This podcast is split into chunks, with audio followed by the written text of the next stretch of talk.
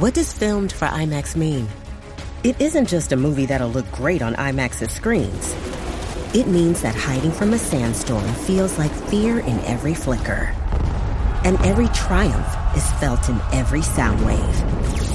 And the things we've only imagined, you can truly experience those too.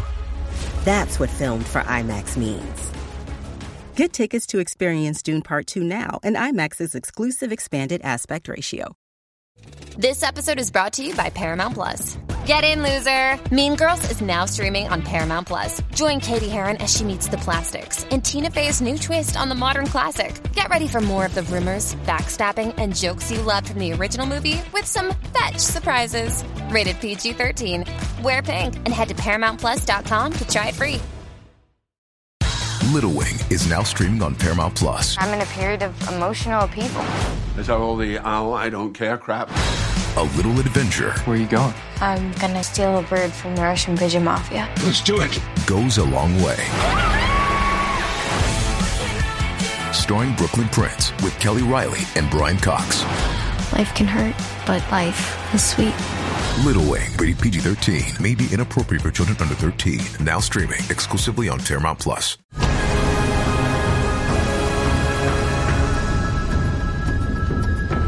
Un pasado que se repite, una decisión que cambiará el futuro y un trono para un dios. Todo esto y mucho más nos ha traído un propósito glorioso, Glorious Purpose en el original. Sí, sí, no estéis equivocados. Es igual como se llama el primer episodio de la primera temporada, pero en esta ocasión vamos a hablar del sexto y último episodio de la segunda temporada de Loki, que vamos a analizar como lo hacemos todas las semanas entre este que os habla CJ Navas y Juan Francisco Bellón. Juan, ¿cómo estamos?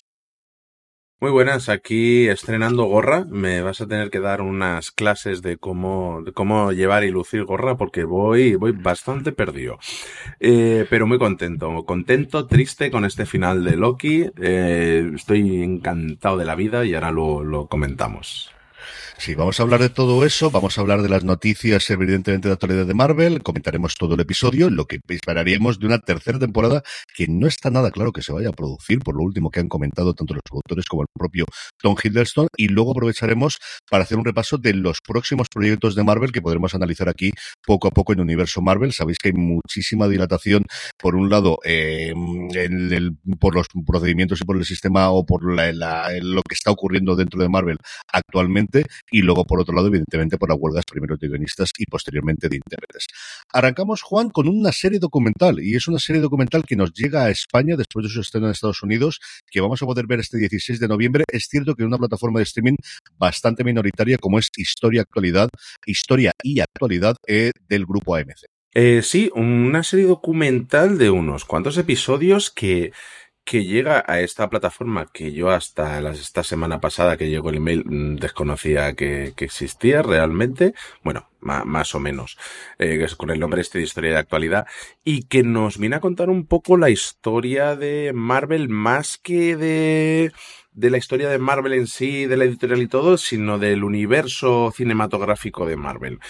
Eh, yo lo de- he podido ver el primer episodio de momento, me quedan, creo que nos han pasado como tres o cuatro episodios, tengo que acabar de verlo, y de momento bastante bien, a ver si entra un poco más de chicha eh, la cosa, pero la verdad es que bastante contento. Es interesante porque esto no lo hace la propia Disney, y entonces aquí se van a permitir el lujo de decir lo que no gusta, así que, oye, pues por ahora adelante con esto, no sé si has tenido oportunidad de ver algo ya.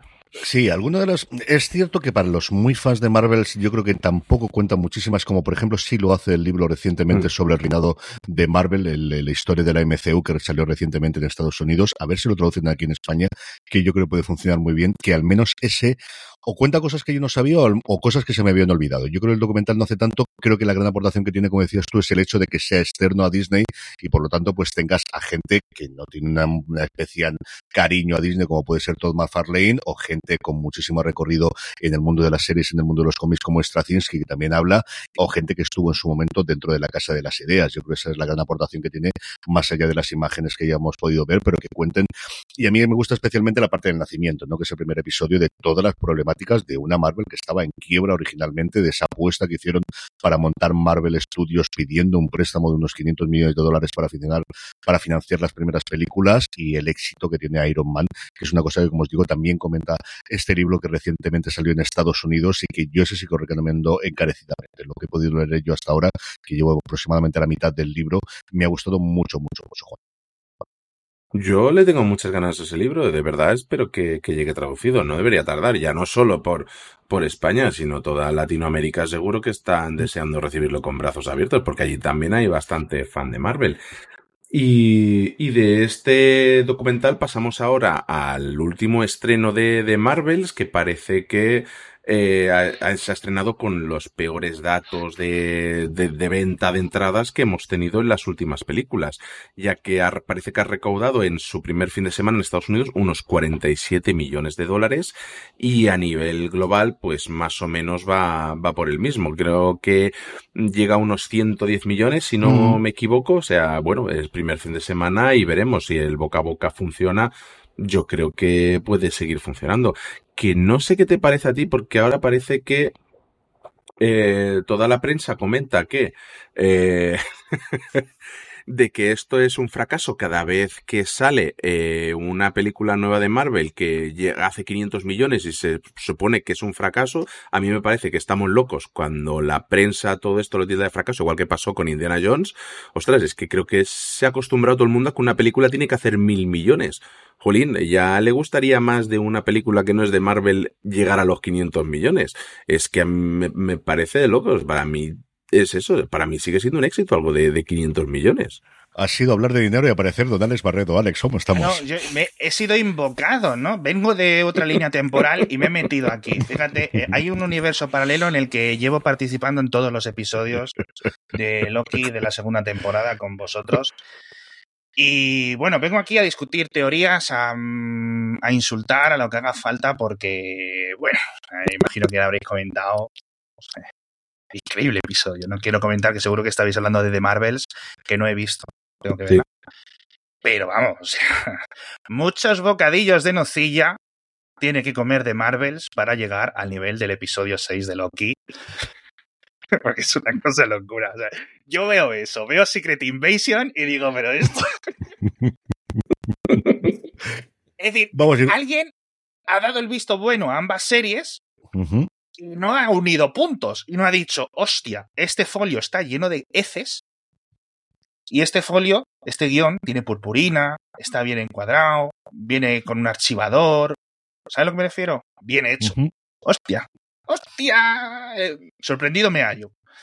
La Vamos verdad. a ir con todo eso dentro de nada. Yo sobre Marvel, sobre todo, yo creo que aquí hay, hay muchas ganas de, de, meterle el dedo en el ojo. Creo que uno de los grandes problemas que ha tenido esto son, como siempre, las expectativas. Y las expectativas ya no solamente previas que había de lo que ha hecho el MCU, especialmente en su momento con Endgame, sino de, de, de, la bajada progresiva que ha recibido en tanto taquilla, en cuanto a audiencia, y sobre todo esta, Juan, yo una de las cosas que vi es el tracking, que sabéis que en Estados Unidos suele eh, funcionar bastante uh -huh. bien, internacionalmente menos, pero en Estados Unidos bastante bien, es que hace menos de un mes les daba 70 millones en el primer fin de semana. Y al final ha sido sobre los 40. Pero es que además veías como semana tras semana que yo al final, pues la ¿Sí? newsletter de Matt Belloni o de todo lo demás, era cada semana un bajón de 10 millones, 10 millones, 10 millones. Y luego que no existe la otra gran noticia, yo creo aquí, y es cierto que se nos escapa mucho en los últimos tiempos, es la desaparición absoluta de la taquilla en China una taquilla en China que a todas las películas de Marvel, igual que ocurrió con Avatar, le daba 200, 300 millones de dólares. Y es cierto que en China necesitas mucha gente que vaya porque el porcentaje que se queda la productora es mucho menor que el tradicional en Occidente, que es del 50 al 70%, dependiendo de cómo se negocie. Disney tradicionalmente es de la que más recauda en los primeros fines de semana. Siempre se ha rumoreado que en torno al 65-70% del primer fin de semana se lo quedan ellos y luego ya va bajando progresivamente. Pero eso es lo, lo que hemos tenido. Yo creo que es desde lo punto que da atención que es una gran recaudación si no costase 200 millones de 200 a 250, que es lo que se ha rumoreado que cuesta la película, y a eso súmale mínimo un 30% adicional, échale de 100 kilos, yo no creo que baje todo el marketing que se ha hecho a nivel mundial de la película. Claro, volver a recuperar eso, por mucho que luego lo metas en Disney Plus y vendas suscripciones, va a estar complicado, Juan. Sí, y es que varios temas. Uno, por ejemplo, el del dinero que cuesta esta película. Es que el problema es el que viene arrastrando, bueno, que ya hemos hablado varias veces en el, en el resto de programas sobre esto, que es que si tú tienes que regrabar la película cuatro o cinco veces, incluso a pocos días, pocas semanas de que se estrene la película, pues esto va subiendo y sumando sin parar. Claro, seguramente si el guion se hubiera respetado desde el principio hasta el final, a lo mejor hubiera costado una tercera parte hacer esta película. Ese es el, el, principal problema, creo yo. Luego, el tema de China. Es que, claro, a mí me cuesta mucho valorar porque es que es una cultura tan diferente que a mí me, me cuesta mucho sacar conclusiones de que cómo se mueve allí la gente en el cine. Si ya cuesta adivinar lo que, lo que piensa tu vecino cuando te lo cruzas en el ascensor, no me quiero ni imaginar a alguien de una cultura totalmente eh, antagónica a, a la nuestra. Y luego el otro tema de, de, de que bueno, la, de la noticia está de la fatiga de superhéroes. Yo realmente no creo que haya tanta fatiga real de superhéroes. Es como que me dices, hay fatiga de, de, de, series de asesinatos. No, a lo mejor te has visto tres últimas series que han sido malas y no te apetece ver una cuarta. Creo Eso que aquí es. va un poco por acumulación este tema de que hemos tenido Secret Invasion, hemos tenido series que pichi picha, pues tampoco han estado para allá, pues a lo mejor no te apetece irte a ver de Marvels de estreno y te esperas a que la pongan en Disney Plus. Estoy seguro de que va a llegar el verano Deadpool 3, lo va a reventar y van a decir fatiga, ¿qué fatiga? Sí, yo coincido contigo que el, el siguiente gran toque de atención de luego será Deadpool 3, Alex. Pues puede ser, la verdad que aquí, bueno, lo de, por meterme lo de China, que yo en cuanto mencionáis, yo aquí ya se me iluminan los ojos. Al final, China es un país que ha dejado de ir al cine. O sea, literal. Ha habido un cambio cultural desde el tema de la pandemia y con las grandísimas, grandísimas restricciones. Aquí estuvimos 15 días sin poder ir al cine y casi se derroca el régimen. Y allí estuvieron literalmente, bueno, hay gente que pues eso, lleva tres años sin ir al cine uh -huh. y, y, sigue. Es decir, lo que es la taquilla en China derrumbada. O sea, a niveles, no te sabría de una cifra, pero el 20% de lo que estaba 2018-2019 uh. fácil. Luego, países relativamente importantes a nivel Europa. Esta película, por ejemplo, en Rusia ya no se emite, ya son 120 millones de personas menos que, que la pueden ver, etcétera. Poquito a poquito sí hay cosas. Luego, lo de The Avengers. A mí esto sigue siendo algo que cuando yo de vez en cuando estoy viendo TikTok y me salen escenitas y fancams de Endgame y lo recuerdo como si fuera como un abuelo que habla, ¿no? De cuando, Ay, cuando ganamos la Copa de Europa. Algo así. Y, y, me parece algo lejanísimo, ¿no? Con lo que. Pero bueno, por otra parte, veo, sin haber visto la película, veo una división bastante importante de opiniones. Muchísima gente diciendo es muy divertida, etcétera. Tiene un guion un poco encostrado, es decir, pues eso que sufre de lo que decías tú, Juan, de de estar parcheado por todas partes y lleno de tiritas y lleno de costuras, pero es una película divertida, está chula, cumple su, su, su objetivo, ¿no? Y por otra parte, pues que sinceramente yo creo que Brie Larson, a pesar de todo lo buena actriz que es, creo que no tiene buena imagen en Estados Unidos a día de hoy, por guerras y de estas de guerras culturales y movidas, ¿no? Y la estamos viendo en esto de Apple TV Plus de uh -huh. cocinar con química, Cocina con química. Y, y, es increíble. Y yo todo lo que hace Brie Larson es que creo que no ha hecho una película ya no mala, regular. Es que siempre está en buenos proyectos. Y aquí dicen que se sale. Es decir, dicen que es, que es como lo mejor de la peli puede ser un poco la interpretación de ella. Vamos a ver, tengo muchas ganas de verla, la verdad. Pero bueno. Hablando sí, precisamente yo, de Brie Larson, yo... Juan, una de las cosas que hemos tenido es con el fin tentativo de la huelga de intérpretes, es que todo el mundo y su primo que pasaba por allí han aparecido en todos los late nights y han dado todas las entrevistas del mundo. La, la propia Brie Larson el jueves antes del estreno de la película fue junto con Tom Hiddleston a un late night en Estados Unidos. Hiddleston ha vuelto a aparecer de nuevo con Jimmy Fallon y luego Ken Hu Kwan ha dado su primera entrevista recientemente para Deadline porque todo el mundo está intentando hacer promoción de eso como sea. Bueno, a que Kwan lo llamaron por videoconferencia corriendo en cuanto se levantó, se levantó la veda. Y digo que él entró así porque Bob Iger, a mí me han llegado noticias de que Bob Iger fue, Ujú. bajó de su casa, cogió el coche, se fue a ver a Tom Hiddleston y le dijo, coge la chaqueta que te vienes corriendo al programa de Jimmy Fallon. Porque vamos, o sea, yo creo que no han habido más carreras para volver a la tele que con esta gente. Además, por partida un poco doble, porque él está en el final de Loki y su mujer está en The Marvels. O sea que que aquí tuvieron que correr en casa, ponerse chaquetillas, maquillarse y que se está muy bien, que yo creo que alguno ha estado muy bien de en, esta en esta huelga en su casa sin dar muchas promociones, que creo que es lo que menos les gusta a los actores. Y, y sí, contando muchas cositas, tenemos a Tom Hiddleston eh, que ha contado que esto es como un final para su personaje, para Loki, pero que, bueno, que, que nadie sabe lo que depara el futuro y lo grande que puede ser el cheque que llegue de Disney para, para volver, básicamente. ¿Cuántas veces lo ha dicho este señor de amarillo que va a salir en Deadpool 2, en Deadpool 3? Que eh, ya lo ves, no, Wolverine ya Me aquí ya un no. mayor. Lo llevo mayor. escuchando de 2006. y ahí Villa Mayor, la nueva casa de la playa no se paga sola, que viene con barquito. Sí, pero sí es cierto que tiene que sí que tiene que darles fatiga de superhéroe. Esto, ¿no? Lo que decía, Sí. es que son 14 años. Bueno, no sé si es la cifra que decía. Con este, con este personaje, tal, hostia, Mm. es verdad. Al final cansa un poco, pero bueno. Sí, Vamos pero ya entre, con- entre ah, no, no, decía que entre que han habido dos o tres de pandemia, han habido casi uno de, de huelga, mm, no han sido 14, habrán sido 10, 10 y poco más. Sí, bueno.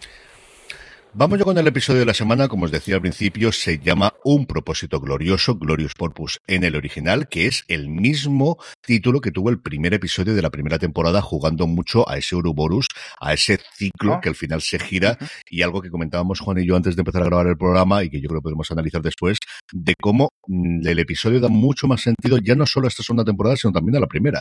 Yo creo que al final tenemos todos esos flashbacks y todos esos reencuentros y toda esa idea de darle un giro a el giro de, de, de 180 grados que ha dado el personaje de lo que nos presentaron de las películas originalmente, evidentemente en ese primer episodio también llamado Un propósito glorioso y lo que vemos al final a Loki y ese sacrificio personal contra lo que él desde luego mm, más miedo tenía y así se lo confesaba a Silvia haciendo demasiados episodios que era quedarse solo y que acepta finalmente. Pero no me adelanto. El episodio como siempre está escrito por Eric Martin que ha escrito coescrito todos los episodios de la segunda temporada. Vuelve a estar eh, dirigido por Justin Benson y Aaron Murhead, que van a saltar de aquí, como sabéis, para intentar arreglar ese teórico desaguisado, como no hemos visto tampoco lo sabemos, que debe ser Daredevil Born Again, y su sinopsis Mm. oficial en Disney Plus es Loki aprende que es un verdadero glorioso pro- propósito y rectifica el pasado en este insólito final. Me encanta lo de que digan insólito final en la sinopsis oficial de Disney Plus. Arrancamos, Alex, con Loki viviendo uno y otra y otra y otra vez durante no decenas de años, sino centenares, nos dice además Bueno. directamente los tutores queridos, siglos, Sí. cómo poder arreglar ese telar que nunca se ha podido arreglar. Y lo que vemos al final es que ni siquiera cuando lo consigue haciendo por tiempo da una solución, porque ni siquiera cuando consigue que Víctor Time le llegue allí después de haber aprendido todo lo que sabía eh, Ouroboros, todo lo que había que conocer acerca de física cuántica o lo que sea que necesario, ni siquiera eso lo llega a arreglar. ¿Qué te ha parecido esa parte inicial del episodio, Alex? carcajadas. O sea, eh, todo ese momento, montaje, eh, voy vengo, tal, no sé qué. Bueno, carcajadas, de verdad. Mi casa lo vimos el viernes al poco de, de despertarnos, después de llevar. Llevamos a las niñas al colegio y venga, ahora, nosotros aquí a tumbarnos al sofá y a ver la tele, ¿no? Un poco egoísta, pero bueno, eh, no queríamos spoilers, la verdad. Y muy, muy divertido. Yo creo que al final el episodio empieza muy divertido y acaba con esta nota mm, mucho más serena, ¿no? En cierto sentido, un poco como Jojo Rabbit, la película esta que jeje, jaja al principio y luego, hostia. Pero fantástico, de verdad. Eh, los seis del grupito, los seis de la TVA, por decirlo así, yo creo que es que son todos actorazos, etcétera, lleno de referencias. De hecho, creo que estaba por ahí mm, el- la gorra y el de, de tapón de Indiana Jones, en, según he visto por ahí en Reddit, en, en el propio este. Y, y me ha encantado todo porque dice, bueno, ¿cuánto? Lo de, lo de los 100 años, de cientos de años, y cuando vuelve ya como cansado, en plan, venga, ay, explique, que sí, hace esto, esto, esto, toca aquí, toca aquí, toca allá, un poco de Mortadelo y Filemón, pero muy bien hecho, muy bien hecho. Y es muy difícil de hacer, yo creo, ese tipo de escenas, ¿verdad? Juan, ¿a qué te ha parecido? A mí me ha encantado tener a, a, Tom Hiddleston haciendo de Bill Murray en el Día de la Marmota. Creo que es maravilloso. Ese Bill Murray que retrocedía, bueno, volvía a repetir, en aquel caso repetía el día otra vez y aprendía a tocar el piano y en este caso lo que aprende física cuántica durante cientos de años. Que creo que no es el único paralelismo con la peli, ya que Bill Murray en esa película eh, queda atrapado en el tiempo mientras es un crápula, un egoísta y una mala persona, y Mm. solo se le permite avanzar y salir de él cuando cambia, es bueno y, y bueno, pues eh, abre su corazoncito, decirlo de alguna manera. Me ha encantado, me ha recordado también a Matrix, a Ya sé Kung Fu, pues eh, Ya sé Física Cuántica. Eh, creo que ahí, es que, buah, es que es una serie que tiene tantas referencias y tantas cositas. Sí. Es que es, a mí, a mí me ha encantado y, y me ha gustado mucho como eh, mientras él va retrocediendo en el tiempo para ir aprendiendo cosas y demás, es como que él va perdiendo un poco la humanidad, se va volviendo más serio, más aséptico, mm, como que de esto, y cuando por fin consigue que Victor Timely vaya a, a corregir el, el gran desaguisado, eh, instantes antes, cuando él ve que ya está llegando, vuelve a, vuelve la sonrisa a su cara otra vez, esa, esa esperanza, ese estoy arreglando el problema, voy a reencontrarme con mis amigos como yo los recuerdo después de, de cientos y cientos de años, me ha, me ha gustado muchísimo. Es un hombre con un propósito. O sea, yo creo que ahí es la, la, primera vez en la que vemos de mi objetivo ahora es solucionar esto. Y mi objetivo durante centenares de años, el tiempo que haga falta, y lo que necesitemos es arreglar esto. Y luego ya veremos y ya veremos quién soy yo después. Pero si es alguien que, que y se lo decía Silvio, lo comentaba yo antes, es decir, son mis amigos. Es la gente con la que estoy y ese es el gran cambio que tengo yo de tengo alrededor una familia. Yo tengo una familia en la que quise mucho a mi madre, en la que tuve todos los enfrentamientos con mi hermano y ese amor-odio y me gustaba meterle el dedo en el ojo, en el ojo que le queda al pobre a día de hoy, todo lo que hiciese falta. Con mi padre, pues como todos los padres, tuve mis más y no menos. Pero ahora me siento acogido. Es decir, tengo esa relación extrañísima con Silvi, que al final es un enamoramiento de mí mismo porque es una variante que no vamos a meter si es incesto, si es un complejo de Edipo, o si es eh, un proceso de Narciso, o exactamente qué es. Pero tengo una relación con Morbius que es realmente mi amigo. O sea, es una persona a la que yo considero mi amigo y exactamente igual ocurre, como decía Alex anteriormente, con los seis de la VT, ¿no? Y necesito salvarlos. Y la única forma que tengo para salvarlos es dedicar centenares de siglos con este nuevo poder que nunca había soñado, ni siquiera yo como Dios, y ya lo era antes, tenerlo a día de hoy, y uno tras sí. otro, porque al final es, pues eso, obsesionarte con hasta que esto no lo arregle, cueste lo que cueste, y haga falta lo que haga falta y vemos que no es suficiente, Alex, y ahí lo que tenemos es ese momento en el que volvemos a ese final del mundo, volvemos a esa encarnación de Khan llamada aquel que permanece, He Who Remains, y Loki dándose cuenta de que aquí el planteamiento todo esto, y ya lo previó, esa frase que le decía de nos vemos pronto no era una cosa a, bueno, ya nos veremos en el infinito, sino nos vamos a ver pronto porque vas a volver otra vez aquí y vamos a volver a tener esta misma conversación y vas a tener que volver a tomar la decisión entre la que no quieres tomar, que es matar a Sylvie y mantenerme a mí sí. en el trono, o despedirte del telar y que el universo tal y como lo conoces, incluido tus amigos, desaparezcan. Y es una parte en la que a mí me ha gustado mucho y nuevamente en Jonathan Mayors que es que lo hace muy bien. Es que no puedo decir otra cosa sobre este hombre. O sea, es un actorazo. Yo todos estos rumores de que eh, por estos problemas que pueda tener, que la verdad que no estoy, no estoy muy enterado, ¿eh? estoy comentando sin enterar, ¿no? De lo que se le acusa, etcétera. Eh, pues es, lo vería un poco una putada. Bueno, si se confirma que se confirme lo que tenga que ser, ¿no? Pero sí que me está, o sea, me está encantando. O sea, lo de Timely, o sea, increíble, increíble como actor, ya, ya, lo sabíamos, ¿no? De Mellos, pero joder, la verdad que se ha salido. Eh, con, lo, con, lo, poquito que le han dado, ¿no? Que quizás le podrían haber dado un poco más, tanto aquí como en Quantum Mania. La escena, por usar la referencia de Matrix que comentaba Juan, o sea, yo no podía dejar de pensar en Neo con el arquitecto, misma escena, o sea, muy similar, o matas a Trinity o no sé qué, esto es la séptima vez que estás aquí. y en vez de tener unos monitores en los que se veía, lo íbamos viendo, ¿no? Pero aquí es eh, este Neo el que acaba engañando cuando le hace... ¿Qué pasa, tronco? Que tengo yo aquí también el, el, el poder este.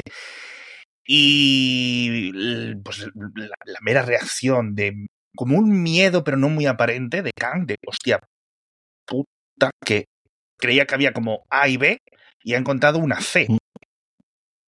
Y que yo no he leído los cómics y yo no me estaba enterando mucho de lo que estaba ocurriendo. Entonces, ha sido muy sorprendente encontrar pues, esa tercera opción y a ver, bueno, pues cómo se aguanta y cómo enlaza con el resto de, de, películas, que a mí es lo que me, lo que, lo que más me llama la atención, pero sin quitar el momento de, pues eso, los últimos 15 minutos de episodio para enmarcar. Ahora comentamos eso, Juan, antes de ese momento, ¿qué te, qué te pareció ese reencuentro? ¿Esperabas que volviésemos a ver el final del mundo y, y Loki allí? No, no, como, como decía antes, a mí me está gustando cómo poco a poco se le va dando un empaque no solo a esta temporada, sino a la primera también, y Mm. se van uniendo hilos que parecía que no, que no existían siquiera. Eh, me encanta el momento que él le suelta dos frases de un, de un poema de T.S. Eliot, del Mm. libro de, de cuatro cuartetos, que, que habla precisamente de cuatro fantasmas y de cómo el pasado, el presente y el futuro se acaban convirtiendo en una sola cosa, que es en lo que se acaba convirtiendo este, este Loki como, como hablaremos ahora. Yo creo que la serie va más allá. Realmente a mí es, es que lo- luego lo volveré a decir, pero es que creo que es mi serie, peli, producto favorito de esta etapa de, de Disney Plus, incluso de, de todo el UCM, creo que es de mis productos favoritos y de los que más he disfrutado semana a semana, vamos. Sí. Pues y, eso- y por un, un comentario, yo creo que esto Hmm. no hubiera funcionado como película. Es decir, de otras un montón Hmm. de series de estas de seis episodios de Marvel, le decimos, es que mira, ponte, ponme Es dos que- horas y es que cuarto es en la- peli. Aquí no. Aquí yo creo que. Es la única serie, con perdón de WandaVision, que sí que luego Mm. tiene un recorrido más de película, la parte Mm. final. Es la única serie que da la sensación que realmente se ha planteado como una serie Mm. y no como una película de seis horas. La única de, de todo Marvel. Ma- Más allá de, de todo lo que hubo de Marvel Televisión con Daredevil y, y todo Mm. aquello. Juan, sin solución de continuidad, en la línea de lo que comentaba Alex, vemos cómo Loki de repente decide romper la rueda en el sentido de Juego de Tronos o mm, romper el nudo gordiano de aquí hay una solución y la solución es sacrificarme yo y eh, tirar yo para adelante, destruirlo todo con estos poderes que tengo y ser yo el que a partir de ahora pueda controlar todas las líneas del tiempo y mantenga la estabilidad en el multiverso, eso sí, Juan, sacrificándome porque tengo que llegar controlar y estar por ahora, parece que para el infinito de los tiempos o para el fin de los tiempos, en ese trono controlando que la cosa no se desmadre en vez de ese mm, eh, sentido o de ese artefacto que crea eh, en el final del mundo del He Remains para hasta ahora poder controlarlo. Sí, eh, poco antes de esto tenemos un momento que, que, que es de mi, mi creo que mi, mi, favorito, uno de los dos favoritos. Uno es este, en el que vemos a Loki convertirse en el dios del tiempo, o el dios de las historias, como hablaremos ahora después. Eh, es el momento en el que él se da cuenta de todo esto, pero necesita una última conversación con esas dos, las dos personas más importantes que hay en su vida, que son Sylvie y, y Mobius cada uno en un bando opuesto. Tenemos a en el determinismo y en el libre albedrío y en la, en la parte de Mobius, de Mobius que el, el, momento en el que le pregunta dice cómo puede vivir uno sabiendo que ha destruido universos enteros y él le dice con cicatrices dice llevándolas encima y no olvidándolas. Y ese momento en el que Mobius nos contaba lo de matar a un niño para salvar a cinco mil armas a, almas que es como eh, es, esa, esa pregunta que te preguntan en el colegio de hay un tren que va por una vía dice en, en un lado de la vía hay cinco personas y en el otro hay una. ¿A, a quién salvarías y a quién matarías? Sí. Es, es, un poco ese, ese momento que tantos, no, no, bueno, que no siempre sale o en alguna película o en el colegio o en, en filosofía y estas cosas. Y luego el momento de Sylvie en el que también eh, le dice, ¿de qué te sirve el libre albedrío si todos están muertos? Y le dice, ¿quién eres tú para, para, decir, para decidirlo. Creo que uh -huh. son dos de los mejores momentos que resumen un poco quién ha sido Mobius y quién ha sido Sylvie para él. Y luego el momento del dios Loki es que me parece maravilloso. O sea, cuando lo ves que sale ahí fuera a enfrentarse a esas líneas temporales uh -huh. y, y, que va a destruir ese telar y cómo se va haciendo la corona y el traje con lo que se va desprendiendo de la propia TVA, de ese puente y todo, creo que visualmente es de 10, de sacarse el sombrero. El momento yo lo pongo, es eh, un momento tipo Endgame, el de Iron Man al final, cuando chasquea los dedos y es el final de Iron Man. Es un poco ese momento. Es un poco la alegría de, de verlo grande otra vez, de volver a sentir un Loki grande, más grande de lo que ha sido, porque ahora puede, es capaz, tiene poderes sobre el tiempo, es, es ese dios de, del tiempo en el que se está construyendo, se está convirtiendo, y cómo agarra todas esas líneas temporales y, les da la forma del Yggdrasil, del, del árbol de la vida y todo. O sea, visualmente la serie ya era de 10, pero es que este final de serie es de quitarse el sombrero de cómo esta gente ha sido capaz en Marvel de sortear todos esos elementos negativos que tienen el resto de producciones de Marvel de tener que repetir una cosa y otra vez, de haber sido capaces de plantear un guion desde principio a final, un diseño de producción sólido como una roca y llevarlo hasta el final sin tener que repetir escenas, porque es que es la única producción que no ha hecho regrabaciones. Es que me parece de loco cómo se les ha permitido navegar ahí en medio de ese temporal que es, que es un poco Marvel Studios y sacar esto con una entidad yo creo que, que propia. Es que ni siquiera la última peli de Spider-Man eh, era tan buena a ninguno de esos niveles, ni de producción, ni diálogos, ni guiones, que me, me parece maravilloso. Alex, ¿qué te ha parecido esa escena de, de, final de Loki antes de que vayamos con eh, donde dejamos al resto de los personajes en lo que podríamos decir que es un epílogo? Eh, no tenemos escena post créditos, pero desde luego yo creo que los últimos cinco minutos funcionan como escena post créditos. Pues yo un poco perdido porque no sabía lo que estaba ocurriendo. O sea, ya tuve que sopesar y ponerme a, usar mi cerebro para, para ver, digo, a ver qué es, cómo ha quedado la cosa. Luego te lo medio explican un poquito, etcétera. Pero bueno, fascinante. O sea, literalmente sale y eh, este, lo que decía Juan, cambia su piel como una serpiente, es decir, se le va deshaciendo muy parecido a una serpiente y, bueno, pues eh, sale, muta literalmente, vuelve a ser su original. Yo, yo digo, se, le, se, nos va a poner hasta azul, ¿no? Porque él se suponía que originalmente era azul, ¿no? De, pero fascinado, eh, sin entender muy bien qué es lo que estaba haciendo con las raíces y las ramas y no sé qué y no sé cuánto. Y luego algo que es que toda la TVA, esta nueva TVA, por decirlo así, bajo su control, no sé si es la palabra adecuada, uh -huh que ha cambiado todo su organigrama, es decir, ya no es una línea del tiempo, ahora es un árbol en el que las cosas están cruzadas, no, perdón, por el golpe, con la armonía relativamente que hay en el tronco de un árbol, ¿no? De que son un montón de hebras que hacen una cosa más fuerte y más robusta y pues utilizando además la metáfora del Yggdrasil de los, de los noruegos y bueno, en general de los árboles tan comunes en todas las, las, las culturas primigenias humanas, ¿no? Así que encantado y esperando que me expliquéis un poco algunas dudas que tengo. ¿eh? Vamos con todo eso dentro de nada. Lo último que tenemos, Juan, es ese epílogo en el que vemos, como decía Alex, una nueva VT, mucho más democrática. Lo vemos sobre todo en esa reunión que se tiene mm. en la sala de guerra, en la que no solamente están los jueces para dictar sentencias, sino que vemos una cosa mucho más burocrática. O sea, al final te da la sensación de un ministerio mm. del ala oeste, de, de, de repente muchísima mm. gente alrededor llevando papeles y control una especie de guiño a, al final de Quantum Manía y ver que había una especie de variante de Kang que nos meten, que es de las pocas referencias que han, se han hecho en general al nuevo NMCU, no de donde viene Loki, pero sí al menos a los proyectos que se han hecho del universo cinematográfico Marvel desde que se arrancó inicialmente la serie. Vemos cada uno de ellos como hay, vemos a Mobius conociendo a su otro yo con sus hijos y viendo cómo tienen motos de agua, pero no lo vemos conducir moto de agua. O sea, solamente lo hemos visto en secano.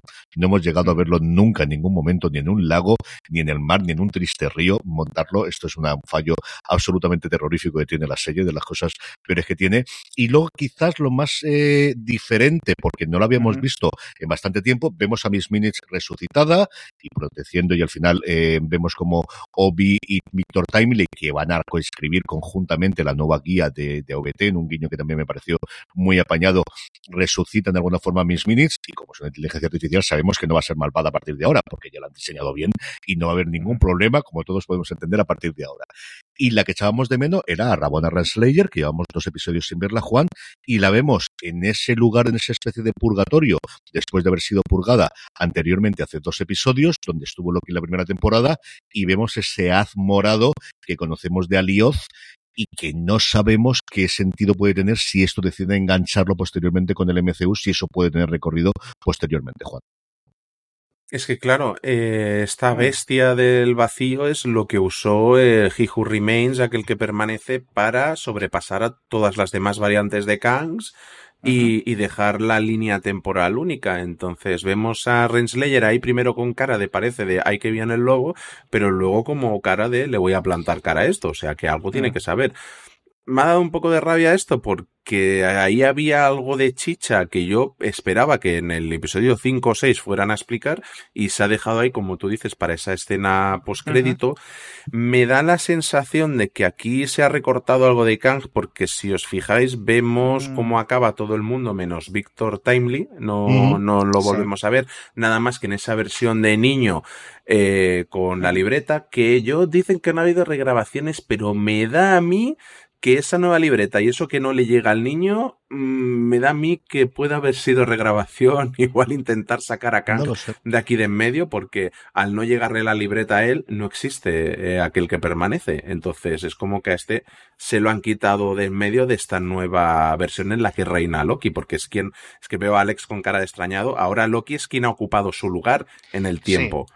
Entonces, hasta ahí, este niño. Hasta ahí más o menos ha ido llegando. Claro, piensa que uh, en el tercer episodio lo que veíamos uh -huh. era como te, ese plan de seguridad que le daban la libreta a Miss Minutes y a, y a Renslayer para que se la llevase a, ese, a, él siendo un niño. Eso ahora no ha ocurrido aquí, porque a ese niño le vemos mirar a la ventana y no hay libreta. Uh -huh. Entonces es como que esa versión adulta no va a existir en este, en esta nueva, esta nueva, no sé cómo decirlo, línea temporal estándar aprobada y sellada eh, de esa manera. Y, y, eso me ha gustado mucho. El, el, momento en el que dicen, pero Miss Minutes se volverá mala o algo. Y, y, y Obi mira así como en cara de. Mmm, no, hombre, no. Puede que sí. Nunca, puede nunca, que no. Eso no pasa nunca. Eso no pasa nunca con las inteligencias artificiales. It's Kaylee Cuoco for Priceline. Ready to go to your happy place for a happy price? Well, why didn't you say so? Just download the Priceline app right now and save up to 60% on hotels. So, whether it's Cousin Kevin's Kazoo concert in Kansas City, go Kevin, or Becky's Bachelorette Bash in Bermuda, you never have to miss a trip ever again. So, download the Priceline app today. Your savings are waiting. Go to your happy place for a happy price. Go to your happy price, Priceline. Alex, es el momento antes de que vayas con las preguntas que nos digan momentos favoritos y luego eh, le damos todas las dudas que tengas y todas las cosas que quieras que comentar, que siempre es una de las partes favoritas mías cuando tenemos en los programas. ¿Qué momentos te han gustado especialmente del episodio? No quiero decir lo de los... Eh, venga, imagínate que soy una persona que no tiene ni idea de ingeniería. ¿Cuánto me costaría? Eso yo creo que es el, el, es divertidísimo. el, el Ese por, momento es divertidísimo. por descontado, ¿no? Pero digamos el segundo mejor momento, uf, pues yo creo que puede ser eh, la conversación de Mobius con, con, con Loki. Es decir, eso de ese sacrificio, etcétera. Un tema manido, como uh -huh. decíais, etcétera. -huh. Bueno, bueno, yo creo que bien tratado, bien tomado. Y en cierto sentido, que yo creo que más que eso viene a significar no solo ese contraste con lo que le dice Sylvie, sino el contraste con, con Renslayer, ¿no? Es decir, mira, o sea, que la otra ni se lo pensó, sacó el, el, pincho este de cocina que utilizan y mató al niño y a tomar por saco, no hay mayor explicación. ¿A quién hay que matar? A este, venga, pum.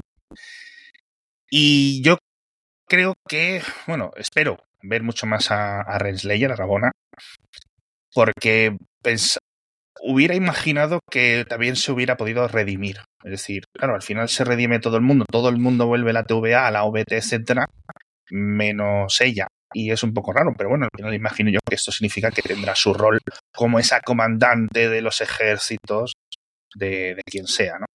Claro, esa yo creo que es una de las partes importantes. Si ese proceso de purga o los cambios que se han producido en las líneas temporales han hecho que ella recuerde ese momento en que fue la general de los ejércitos de He Who Remains o cómo funcionará, porque al final es un muy diferente y ella tenía muchísimo poder y tenía mucho poder como la juez única en la primera temporada, pero ni de lejos lo que podría recordar si ese hechizo o ese perder, ese quitarle el conocimiento o los recuerdos que le hace eh, Miss Minutes se recupera por todos los cambios que hay o en el momento que se desactiva Miss Minutes, que es una cosa que nos ha explorado en los dos últimos episodios, Juan.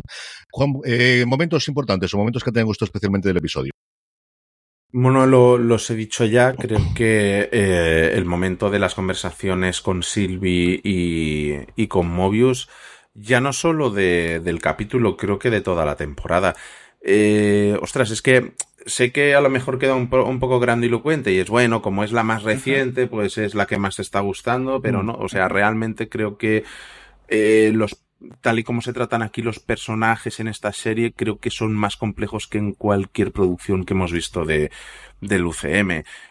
Creo que hay una inversión emocional, con, sobre todo con estos tres personajes, Loki, Mobius y Sylvie, que han contribuido al final de esta segunda temporada, pero es que creo que es de los momentos más conmovedores en, mucho tiempo en, en algo de superhéroes y que y que va mucho más allá del manido de los héroes y los villanos y punto. Y luego el momento de Loki convertido en Dios es que creo que el desarrollo de Loki en esta segunda temporada y en la primera creo que es que, jolín, pasamos de ese personaje egoísta, manipulador, malvado, y, y, hemos visto una transición en dos temporadas, como decía Alex, esto en una película igual no se hubiera explicado de la misma manera y aquí acabamos con un Loki compasivo, eh, añadiendo un peso emocional a la historia muy importante. Es, es que por eso digo que, que me gusta más que, que otras producciones de, de, Marvel. Es que realmente creo que los personajes están mejor trabajados que en, que en ninguna otra producción de, de este estilo. A mí eh, me ha gustado mucho, desde luego, todo el trozo de Loki desde que decide cuál va a ser la solución hasta el final. Todo, el cómo se va transformando, el cómo pierde, el, el ese cambio de la piel que contaba antes a Alex, cómo empieza a salir de la pues, corona o sus clásicos cuernos que tiene delante y cambio del traje pero la escena o la, o la imagen de, de, crearse el Yggdrasil con los colores distintos hacia arriba y las raíces me ha parecido preciosa. O sea, siempre, no sé por qué siempre la, parte esa del, del árbol de la vida y de la muerte vikinga siempre es una imagen que siempre me ha gustado muchísimo yo no soy especialmente de Tolkien por todo el tema de los árboles posteriores de cosas, pero esa siempre me gustó mucho, me gustó mucho el nombre, y de la serie es un nombre que siempre me ha gustado muchísimo. Mm. Y me ha parecido una imagen preciosa dentro de una serie que tiene imágenes preciosas, y lo hemos defendido y lo hemos comentado, incluso los episodios, los dos primeros que a mí no me gustaron tantísimo, como a partir del tercero, que es cuando realmente me ha gustado mucho la serie, pero el nivel de producción, el nivel de calidad y el nivel visual, ahora que tanto se ha hablado en los últimos tiempos de la falta de efectos especiales o de la que dejaban de desear determinados efectos especiales tanto en cine como en televisión de las producciones de Marvel, yo creo que aquí no hay que, no se le puede poner ni un solo pero. Y luego Hiddleston, es decir, al final Tom Hiddleston es cierto que no existiría el MCU sin Robert Downey Jr. y podríamos hablar cada uno que le guste si le gusta más Hemsworth o le gusta más Chris o le gusta quien sea, pero Hiddleston se ha hecho con el personaje. Y se hizo con el personaje cuando lo conocimos inicialmente y era muy diferente del actual. Todo lo que hemos leído acerca del desarrollo tanto de la primera como de la segunda temporada es que es alguien que tiene muchísimo cariño a él y que lo ha llevado hacia adelante durante muchísimo tiempo y del que quizás no hablamos muchas veces porque no deja de ser una serie de Marvel de la interpretación brutal que hace a lo largo de estas dos temporadas. Y en este momento, Alex hablaba de, de esa conversación con Mobius, es que al final lo metes a él y a Owen Wilson a hablar de, de, de cualquier momento, incluso la primera y el segundo episodio me gustaban tanto, esas escenas eran maravillosas. La escena de la tarta del segundo episodio siempre me acordaré. O sea, yo no volveré a ver una tarta que tenga un color verde sin acordarme de Loki. Es totalmente imposible por el fluorescente y por ellos dos. Pero aquí, en el que al final lleva el 80% del peso del episodio lo lleva a él, porque ha sido más coral en otros momentos, aunque la serie mm. se llama Loki, y esta sí que es Loki. O sea, esto no es Ashoka, aquí realmente es una serie de Loki, pero es que aquí lo tenemos, yo creo que en el 80 al 90% de los fotogramas del episodio, es quitando los últimos cinco minutos, cuando él ya está en el trono, Juan, en todo lo demás siempre aparece él. Es que hay un momento cuando él todavía no sale al exterior y se gira y le dice lo hago por todos vosotros y se está despidiendo con la mirada, a mí me recordó muchísimo a cuando David Tennant se despidió de Doctor Who. Es alguien que tiene un cariño inmenso por el personaje y está despidiéndose de él. No sabemos si para siempre, igual que Tennant ha vuelto y lo vamos a ver recientemente en, en Doctor Who otra vez, pero se siente ese amor, ese cariño ya solo en la mirada de él. Es que Hiddleston está enorme, es, es, es maravilloso. Sí. Ya habíamos visto parte de, de, la evolución de este Loki en, en Ragnarok, en, las, en, mm. en, Infinity War y en Endgame. Es decir, ha habido varias etapas de este Loki que empezó con eso, pues un, villano patético en el sentido como, como él, es decir, él es patético, De opereta. tiene esa sensación de, de inadecuación, ¿no? Como villano, como villano, coño, Avengers 1, ojito, ¿no? Creo que poco, poco que restarle a esa película. Y pues poco más que estar de acuerdo con vosotros en, en el resto de cosas que habéis eh, comentado. Tengo alguna cosa que comentar a nivel de teorías y no sé cuándo la puedo contar. Yo No creo que es el momento si- ahora. Vamos a ir rápidamente con Sí. los comentarios de los oyentes. Vamos a dar las gracias Venga. tanto a Pascual Cerdán, que aquí está, como todos los episodios compartiéndonos. Un abrazo muy fuerte a Pascual. Y también Fran Padilla, que en directo en YouTube, eh, youtube.com barra fuera de serie, nos decía que más que atrapado en el tiempo, a él le recuperó a Al filo del mañana, una película de ciencia ficción maravillosa con eh, Tom Cruise y con Emily Blunt, que si no lo habéis visto, de verdad que la recomiendo. Yo creo que tuvo el problema en su momento de los títulos, que le cambiaron dos o tres veces el título en Estados Unidos y, y es una película deliciosa y maravillosa. Los últimos 15-20 minutos son más discutibles del, de la producción de Doug Lyman, pero yo disfruté muchísimo con esta película de las cosas que hace Tom Cruise de ciencia ficción y que le salen extraordinariamente bien. Eh, Alex, dispara. A Juan nos tiene que contar eso sí que es esto del dios de las historias para la gente que no ha leído los cómics, que yo sé que ha hecho la, la reflexión y a partir de ahí todo lo que tú quieras. Episodio 5. ¿Vale? No episodio 6, episodio 5. Aparece Loki en la casa de Mobius, en esta casa en la pradera de suburbano, no sé qué. Resulta que tiene dos hijos. Uno con una bicicleta roja, otro con una bicicleta verde. Uno un poco loco, que tira por ahí los muñecos, el otro como más responsable, venga, vete a por él. Y que dice, venga, y me regalas una serpiente, que me gustan las serpientes, tal. La mujer desaparecida. La conversación en el concesionario de motos acuáticas es de da a entender que cada hijo viene de un matrimonio diferente, ¿no? Que no son hermanos hermanos. Yo ahí lo paré, lo pausé y le dije a mi mujer, Mobius es una variante de Odín, o sea, confirmadísimo para mí. Locura, o sea, fumada 100%, pero no he sido el único. Luego eh, eh, eh, lo está comentando con unos amigos y se han reído de mi cara bastante, ¿no? Pero sí que me cuadra, es decir, no creo que fuera a ser como muy evidente, pero oye, me ha gustado mucho porque quizás esté bien en el que sea un poco headcanon. Bueno, Ujú. es una variante, yo me lo quedo, yo me lo como, lo podemos hacer así. A lo mejor alguien en, el, en, en una Comic Con de dentro de 10 años nos dice, venga, sí, ok, perfecto, tal. Pero que, pues a lo mejor lo hubieran hecho demasiado pastelera si lo hubieran, eh, digamos, anunciado del todo, ¿vale? Con lo cual me ha gustado cómo ha quedado. Para mí, lo, o sea, para mí lo es. No hay que darle más explicación ni mayor peso a eso. ¿Estoy yo muy perdido? ¿Me he flipado mucho?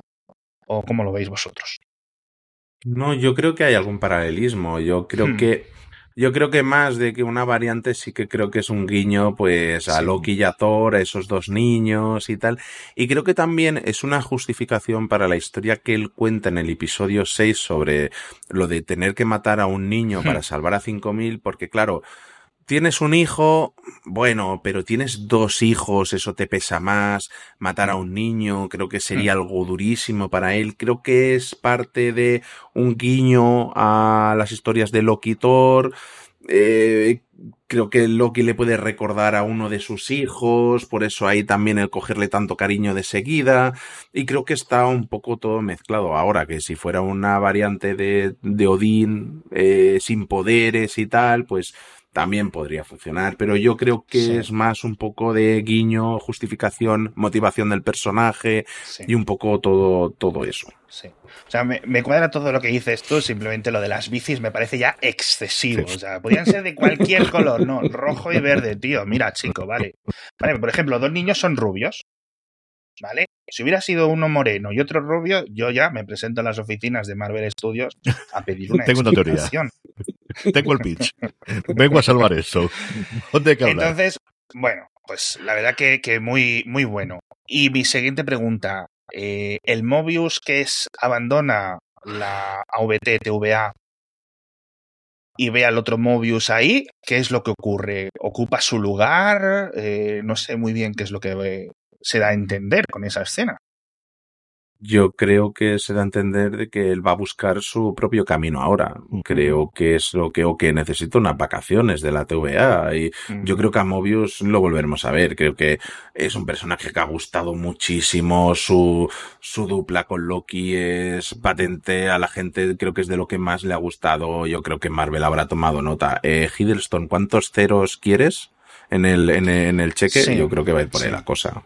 Fíjate que yo veo a Mobius eh, con un rol muy parecido a Wong, como doctor, eh, Mm. en, en la de Sí. Doctor Extraño, y que puede acabar saliéndote en varias nuevas futuras temporadas y películas eh, sin tener que recurrir a Loki, ¿no? Para meter el tema de OVA y aparece Mobius de alguna forma, ¿no? Porque al final, pues se ha ido, pero como eso es algo que está durante todo el tiempo, pues en cualquier momento puede aparecer ahí sin mayor problema. Y, y yo creo que estaría bien, ¿no? Pero bueno. Por los rumores que hay, me parece que vamos a ver algo de la TVA en Deadpool 3. Tendría sentido, tendría sentido. Yo por la fecha en la que acababa esta serie y, em, y estrenaban la de, de Marvels, pero como ha habido Mm. cambios de reestreno, digo, a lo mejor tiene algo que ver, pero como no he querido ver, porque yo soy muy de googlear, de Marvels, eh, en créditos, Escena escene, créditos. explainers. Yo soy de googlear eso mientras estoy yendo en el coche a ver la peli, ¿eh? O sea, yo que soy, yo voy ahí a calzón quitado. Pero fíjate que con esta peli no, no me ha dado por mirarlo y no sé si tiene algo que ver, etcétera. No me digáis ni que sí ni que no, sobre todo por la audiencia, ¿no? Pero Pues no, no digo Pero nada. No decimos nada. Juan, cuéntame lo del dios de las historias y qué papel ha tenido eso como Loki en los cómics en los últimos tiempos. Bueno, es que claro, este final de Loki de segunda temporada y de serie por ahora es como un preludio de lo que podríamos ver de El dios de las historias de, Loki, que es a Loki viajando por las diferentes realidades del multiverso y reclutando a los mejores luchadores, vengadores, superhéroes varios que hay por todo el, el multiverso para para, bueno, para luchar contra las otras realidades y todo esto. O sea, yo creo que esto es algo que se ha quedado aquí preparado y que se lo tienen preparado a Hiddleston, vamos. O sea, estoy segurísimo de que eso lo, lo veremos. Sí, esto forma un preludio de Secret Wars, que evidentemente algo necesitamos más allá Mm. de Khan para que, para que arranque, y sobre eso vamos a dedicar los últimos minutos que nos quedan de programa, que es para comentar los siguientes proyectos de Marvel que hay. Yo creo que también podemos hablar de las ganas que tenemos de ver cada uno de ellos. Antes de eso, sobre la hipotética tercera temporada, Hiddleston, como os digo, siempre dijo que era, o las primeras declaraciones que ha hecho es que se cerraba el círculo con esta segunda temporada, y desde luego que eso es absolutamente cierto, ahí es totalmente indiscutible de se nos cierra la historia.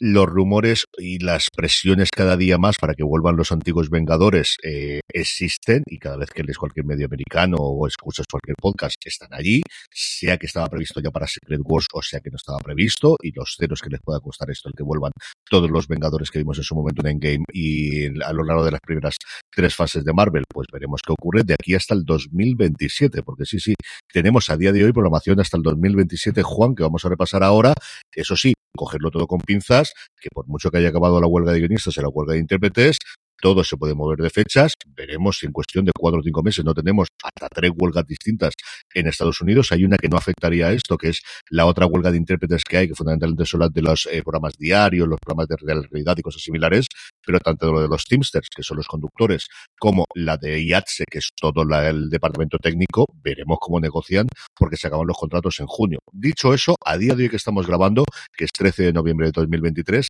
esto es lo que tendríamos de aquí, como os digo, hasta el 2027, Juan.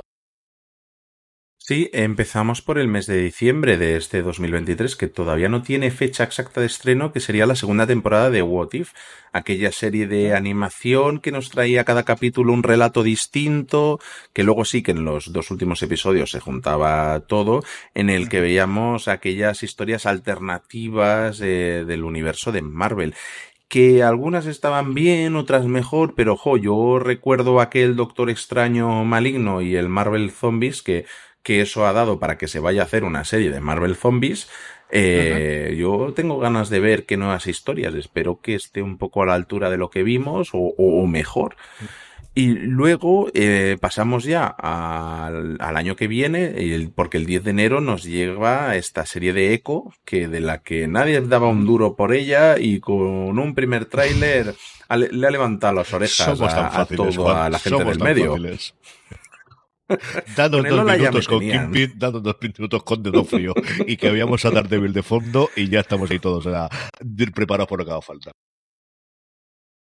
Sí, y luego seguimos ya porque para primeros de año, de- igualmente que con la de What If, no tenemos nada, no hay fecha exacta confirmada, pero tendríamos esa nueva temporada de X-Men que se estrenó en el año 97, aquella serie de Ah. animación que a mí me flipaba llegar del cole, de donde fuera y que la estuvieran dando en algún canal, pero que no concluyó, no tuvo final y entonces se, se va a retomar esta eh, X-Men 97 que según las teorías incluso va a tener que ver con todo esto del multiverso y va a acabar enlazando con todo esto, así que, veremos.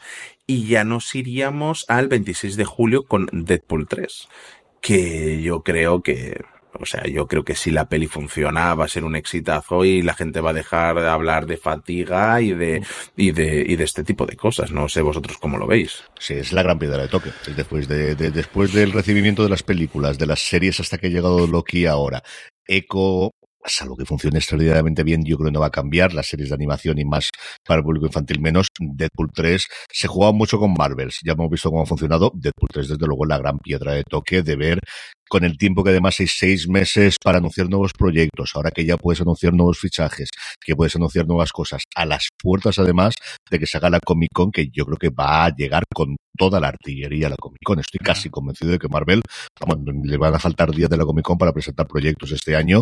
Yo creo que esa Deadpool 3 se juega muchísimo.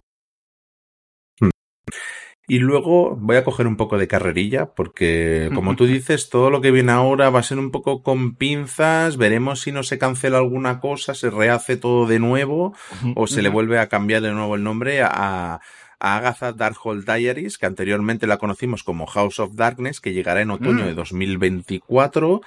Luego, a finales de ese mismo año, llegará Ironheart, la, una serie de un personaje que nadie ha pedido y que nadie se acuerda quién es. es un- ya os lo garantizo. Y tendríamos también, de momento, para 2024, que yo lo veo poco probable, tal como se tiene que replantear la serie entera de nuevo, Daredevil Born Again. No sabemos si llegará como iba a ser con una temporada de 18 episodios, con una temporada de 9, 2, 3, al Yo creo que cuadrado. vamos a tener entre sé. 6 y 8 episodios. Yo creo que van a salvar entre 6 o 8 episodios, lo veremos en 2024 y el resto 25-26. Depende de cuánto quieran meterlo con las películas que vas a comentar tú ahora. Pero yo dudaría que no viésemos algo, aunque sea para diciembre de Daredevil el año que viene. Sí. Y para 2025, porque Deadpool va a ser la única película de 2024 de Marvel, tendríamos Capitán América 4, que se tenía que estrenar dentro de poco también y Mm. se ha retrasado porque se va a rehacer casi toda, por lo que dicen las malas lenguas. Así de bien iría todo. Eh, lo- y luego tendría, esa sería para el 14 de febrero de 2025. Gran San Valentín, sí, para señor. el Gran, 2 gran día, gran día. Para el 2 de mayo de 2025, los cuatro fantásticos, que todavía no hay ni cast anunciado. Yo no sé a qué. Yo creo que se tienen el esperando. casting y no lo han anunciado todavía. Vamos. Yo estoy casi es convencido de que lo imposible. tienen, ¿eh? Ha cambiado de director dos o tres veces. Es imposible que no tengan el, el- el cast hecho. Eh, el 25 de julio, eh, los Thunderbolt, que tendremos ahí a Harrison Ford reemplazando a. Ahora se me ha ido el nombre de a quien reemplazaba, pero bueno, de, haciendo de Red Hulk, eh, tiene todas las papeletas para ser Red Hulk. Y tendríamos el 7 de noviembre, que veremos a ver, porque ya ha cambiado seis veces de director la película de Blade, porque es un cachondeo. Sí, sí, seis veces, seis veces. Eh, y ya, como colofón, sería para el 1 de mayo del 26 Avengers Kang Dynasty y el 7 de mayo del 27 Avengers Secret Wars. Y luego, sin fecha, tenemos Armor Wars, que iba a ser una serie, que ahora al final es una película, la serie de Marvel Zombies y de animación y la otra serie de animación que esta no creo que tarde mucho en llegar, que es Spider-Man Freshman Year, que le ponía la voz el mismo Tom Holland, si no me equivoco. Y luego el agujero que tenemos es qué ocurre más allá de la serie de animación con la Patrulla X, con los X-Men. a nivel de series, a nivel de películas y que van a cómo van a empezar a introducir todo eso, porque si se la juegan con Deadpool, si se la juegan con los dos de los Vengadores y con esa Secret Wars, si se la van a jugar hasta cierto punto con los Cuatro Fantásticos, no quiero decir nada cuando se lo, lo que se lo van a jugar con la primera nueva película que tengan alrededor de la Patrulla X. Yo no sé, veo muchas cosas complicadas, veo complicado la situación de Kang, yo no sé si se va a replantear esto, van a sustituir al actor, que yo creo que sería lo mejor, que busquen otro actor y lo sustituyen, como si es Denzel Washington si quieren, eh, o el hijo tienen- de Denzel Washington. Tienen la excusa narrativa para hacerlo ahora, es Mm. decir, es una nueva mm, pandilla de líneas temporales y bueno, pues puede ser, la verdad, que decir, no, no sería la primera vez. O sea, Pero no dolería aún mucho. así, aún así, a mí me falla algo porque yo tengo la sensación de que se viene un evento muy grande como van a ser dos películas de Avengers y creo que estas películas que nos vienen y estas series que faltan, visto lo visto que se ha visto ya del multiverso, solo con Loki no puede alimentar estos dos grandes eventos Mm. de, a nivel de historia. A mí me da la sensación de que aquí falta mucha tela por contar para que esto sea un gran evento y que todo el mundo esté Sí. deseando verlo como con pasó con Thanos, que veníamos, que sabían, claro, que todo el mundo sabía que venía. Yo creo que aquí más de la mitad no sabe quién es Kang todavía. No de la gente que nos escucha, sino en general de gente que había visto Los Vengadores y sabían que era Thanos. Yo creo que más de la mitad no saben quién es Kang todavía, o tengo esa sensación. Yo creo que con Capitán América podéis introducir algo. Creo que los Cuatro Fantásticos va a ser todo multiestelar y yo creo que vas a tener muchísimo, muchísimo peso de, de toda la trama general. Thunderbolts también. Blade me cuesta bastante más verlo, pero todo puede ser. Y a partir de ahí es cierto que quedan varios huecos. Daros cuenta que tenemos cuatro películas para el 2025 y en cambio de 2026 y 2027 solamente están los dos de los Vengadores. Te quedaría al menos alguna intermedia que puedas tener entre la dinastía de Kang y Secret Wars para también avanzar de lo que ocurra una u otra, que es algo que ocurrió de alguna forma entre Endgame, entre Infinity War y Endgame, precisamente con, con Marvel en su momento, con la Capitana Marvel, que contaba cosas previas y te introducía un poquito de lo que había. Ahí se queda bastante margen, más lo que puedan hacer en series. Yo no sé en series si van a seguir el camino que parece que van a tomar con Echo y yo no descartaría que hacen con Daredevil de estos son historias independientes que sí están más o menos relacionadas, pero que no son necesarias verlas porque no está todo englobado. Yo creo que ahí dependerá mucho de cómo funcione Echo y de lo que eso pueda traer. Blade, yo creo que eso podría funcionar exactamente igual a nivel de películas, que no esté dentro de lo que hemos conocido hasta ahora como necesario para seguir todo el hilo de- del MCU y que igual por ahí se arreglen varios de los problemas de guion que han trascendido, que se ha rumoreado, que ocurre. Y yo creo que ese quizás puede ser el planteamiento de tenemos una línea, pues lo ocurrido con los cómics de toda la vida. Ya tenemos una línea más o menos clara y luego de repente tenemos un artista o tenemos un guionista que quiere hacer algo con el personaje y de repente pues hacemos algunas chapuzas y luego pequeñas maravillas como hicieron por ejemplo con Visión que se adaptó de alguna forma para Bruja Escarlata de Visión pero es un cómic que vive independiente del mundo hasta cierto punto y que es una verdadera eh, gozada de cómic ¿no? yo creo que eso es lo que podemos tener Sí, es que me, me- me da la sensación de que el tema del multiverso se ha tratado, salvo Loki, como muy superficialmente como para que tenga esta importancia en un evento tan grande cinematográfico. O sea, me refiero, la gente que ha visto Loki creo que sí entiende mucho mejor qué es esto del multiverso, porque se ha tratado mucho más. eh, porque se ha usado para, yo qué sé, es que se han explorado temas como el de la sexualidad, el amor propio, las elecciones personales, todo esto. Y el- la otra película que sí que lo ha tratado de verdad, de verdad, es la del Doctor Extraño y sirvió para enseñar cuatro cameos, porque no lo usaron realmente para mucho más. Y, y no sé, me da la sensación de que es, mm, no sé, que con Thanos era otro rollo, otra emergencia, que todo el mundo, que en cada película, en cada evento de Marvel, te lo iban explicando un poquito más, y aquí parece que cada evento de Marvel es de su padre y de su madre, y sí está el multiverso por ahí de fondo y tal, pero no, no hay como una conexión, o no se siente una conexión real. Es la sensación que, que me da.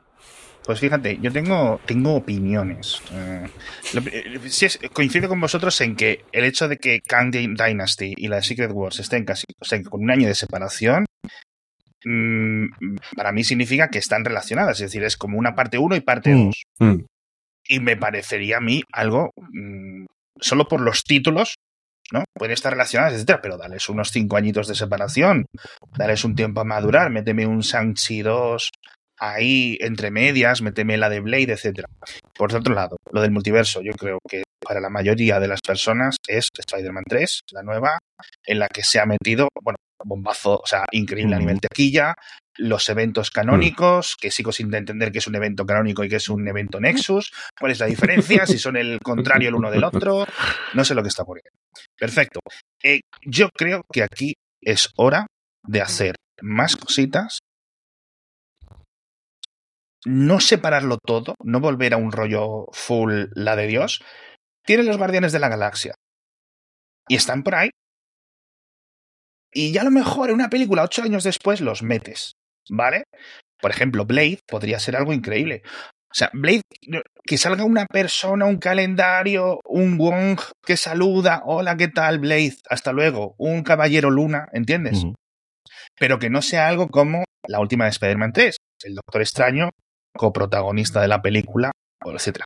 Es decir, que cada cosa sea independiente, vamos a dejarle respirar las cosas y cuando haya que juntarlos se va a sentir como algo más eh, merecido, más que algo como que esté todo el rato mezclándose porque tienes que meter referencias y aquí presentar un personaje que luego vas a explotar en otra película. Es decir, que no sea todo una cadena, sino que sean sus piezas, etcétera, y que sean como películas buenas. Igual que Guardianes de la Galaxia 1, que funciona, ¿no? O sea, la trilogía en general de los Guardianes de la Galaxia funciona sin tener ninguna conexión, ¿no? Yo creo que, por ejemplo, la de Spider-Man, la trilogía de Spider-Man no funciona sin tener una conexión precisamente por el peso de Iron Man y del Doctor Extraño, etc.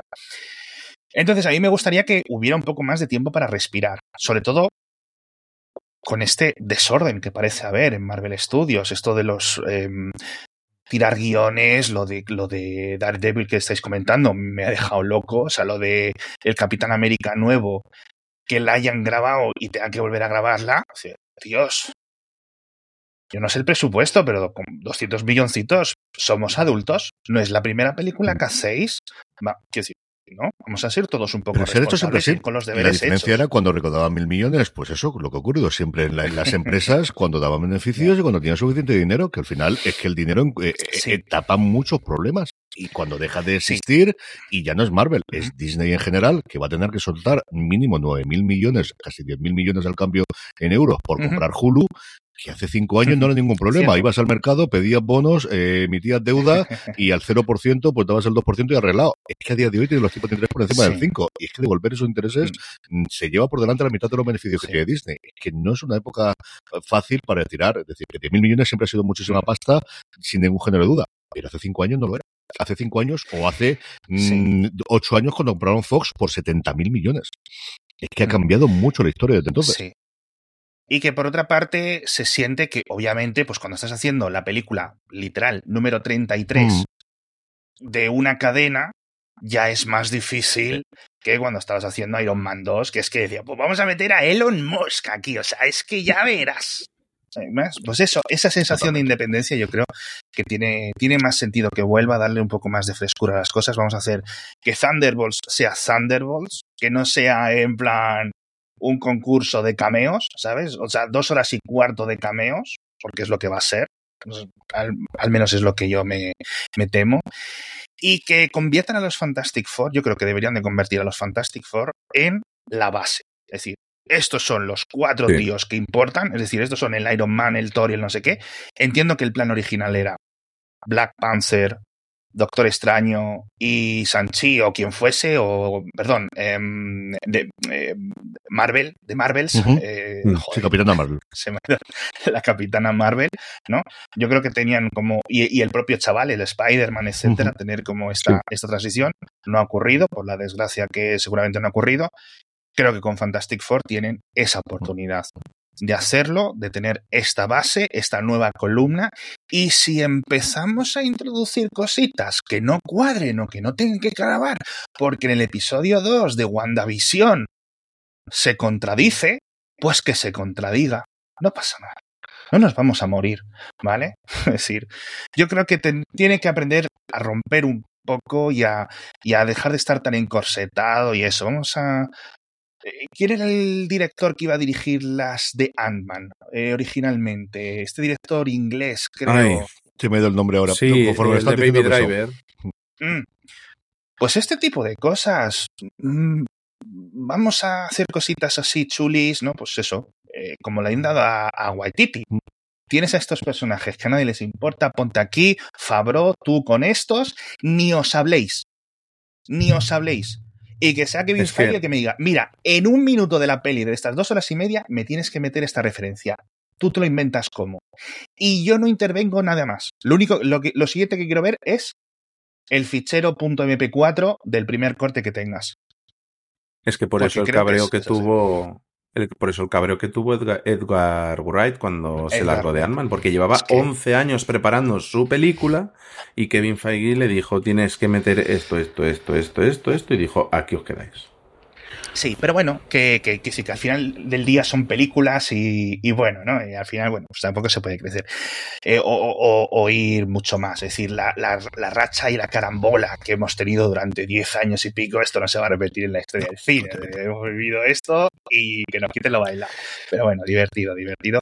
Y yo creo que ha demostrado Loki, por volver al tema principal, que se pueden hacer las cosas. Indudablemente, y veremos a ver Mm. qué evolución tiene y todo ese repaso que hemos hecho anteriormente con Juan Francisco Bellón de todo lo que nos viene. Comentaremos, yo creo que aquí en Universo Marvel, What If, cuando ya se emitan posiblemente todos los episodios, o si nos gusta cuando especialmente, y Echo, de verdad que tengo mucha curiosidad por verla y por comentarla. Como Mm. os digo, eso lo comentaremos aquí en Universo Marvel.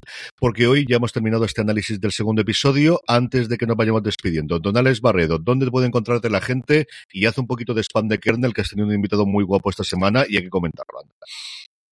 Pues a lo mejor en este último episodio de Kernel, que es un podcast de tecnología con entrevistas a, a expertos, pues en esta ocasión no tenía a nadie a mano Mm. y he traído a CJ Porque Navas. no había nadie disponible el domingo por la mañana, como podéis comprender, así que, claro, es lo que tiene. La huelga de guionistas y este futuro rol de la inteligencia artificial dentro de eh, las- el, el futuro del cine, el futuro de las series, etcétera. Y yo viendo esto, pues a lo mejor creo que es hora de dejar que las máquinas, ¿no? Decidan. Mira, mira, Dale un botón. Thunderbolts 3, dos puntos. Échale. Eh, Agatha, ¿sabes? Y ahí venga, y sale Sanchi, y aparece, pues yo qué sé, como en los cómics en los 90, locuras absolutas. Alf, los Power Rangers, ¿no? La nueva película esta de las tortugas ninja, que es increíble de animación, etcétera. El Blade original lo sacan, bueno, ya salió de la cárcel, ¿no? Wesley Snipes. Sí, sí. Lo sacan ahí, como salió en, en la de lo que hacemos en las sombras, que salió, se conecta por Skype. Yo qué sé, locuras, locuras. Yo creo que es hora de hacer locuras, hombre.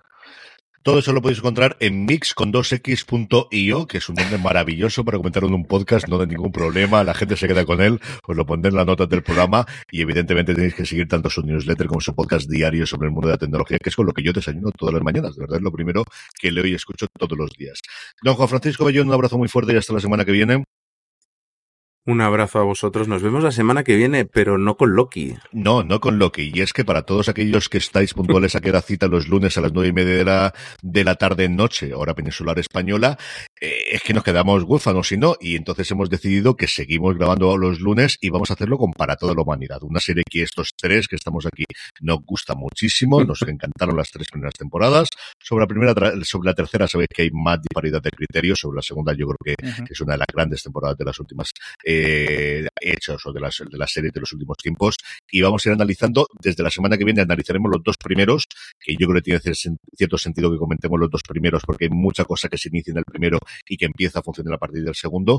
Juan y yo hemos visto ya los siete primeros episodios así que si Alex se une puede hacernos preguntas y tendremos un turno de preguntas de decir pregúntanos sin spoilers y tendremos un trozo por ahí y tendremos también varios invitados que se irán turnando al análisis, como os digo, para aquellos que nos sigáis todos los lunes a partir de Twitch, eh, a, a través de Twitch, twitch.tv barra fuera de series, o de YouTube, youtube.com barra fuera de series, en eh, analizando todos los episodios de Para toda la humanidad, como os digo, a partir de las nueve y media de la noche, hora peninsular española. Ahora ya ha sido Juan Francisco Bellón, Dolores Barredo, un abrazo muy fuerte a los dos, gracias por compartir esta horita larga con nosotros y a todos vosotros. Gracias por escucharnos, mucho más contenido en fuera de series.com y pasaros también por nuestra tienda, la tienda fuera de series, fuera de series.com barra tienda, donde seguro que tenemos algo que te gusta de cara a estas compras navideñas. Tendremos una promoción por Black Friday, que empezaremos en Black Friday, que nosotros no somos como estos que tiran hacia adelante durante siete semanas, la tendremos desde Black Friday hasta el lunes, que tradicionalmente era Cyber Monday. Yo ya no sé si es lunes de Black Friday o lo que sea. Y luego a partir del 1 de diciembre, ya de cara a Navidades, tendremos novedades en la tienda con nuevas colecciones y con nuevos productos que podéis seguir, como os digo, en fueradeseries.com barra tienda. Ahora ya sí me despido. Gracias por seguir un programa más de Universo Malver y recordad, tened muchísimo cuidado ahí fuera.